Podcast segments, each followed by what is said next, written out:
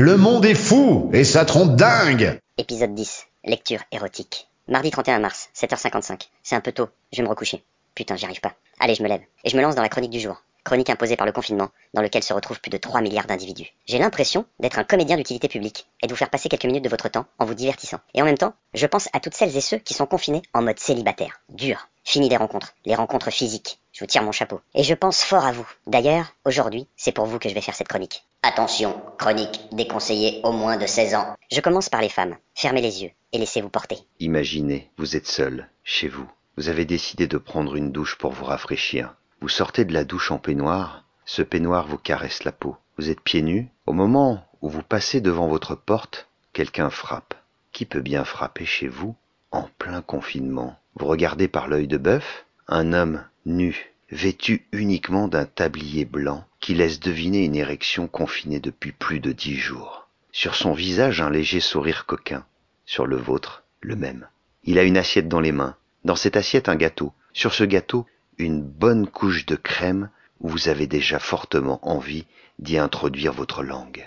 Vous ouvrez doucement la porte, regardez l'homme dans les yeux et mettez délicatement votre main sous le tablier pour l'inviter à entrer. Bon, calmez-vous les filles, on va passer aux hommes. Désolé, c'est une chronique assez courte. À votre demande, je vous ferai peut-être une lecture. Bon, les hommes, vous êtes prêts?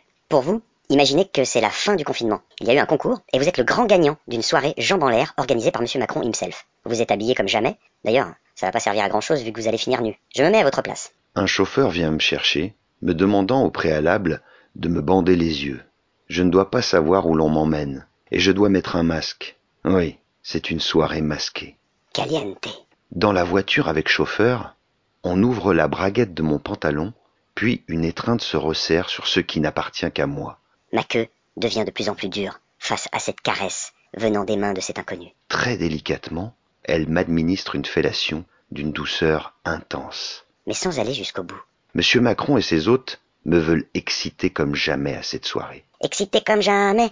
Excité comme jamais. Putain, pourvu qu'il n'y ait pas Maître Gims. Non, Milio à moi, Jane Birkin. Ah merde, moi qui aime les gros seins. Attention, petit gars, la Jen, c'est pour une de ces petites pisseuses qui n'ont rien d'autre à part leur pare-choc. Elle va te faire grimper au rideau, petit gars. Bon, j'arrive à la soirée, les yeux bandés, avec mon masque. J'entends une porte qui s'ouvre, on me guide, et j'entends une voix connue. Allez, ma Carlita, enlève-lui son bandeau. Et là, autour de moi, une quinzaine de personnes nues avec des masques. Que des masques d'hommes politiques. Sauf un, avec une tête de cochon. Il a un énorme sexe. Moi, c'est ma bite J'étais le seul avec un masque chirurgical. Quel con.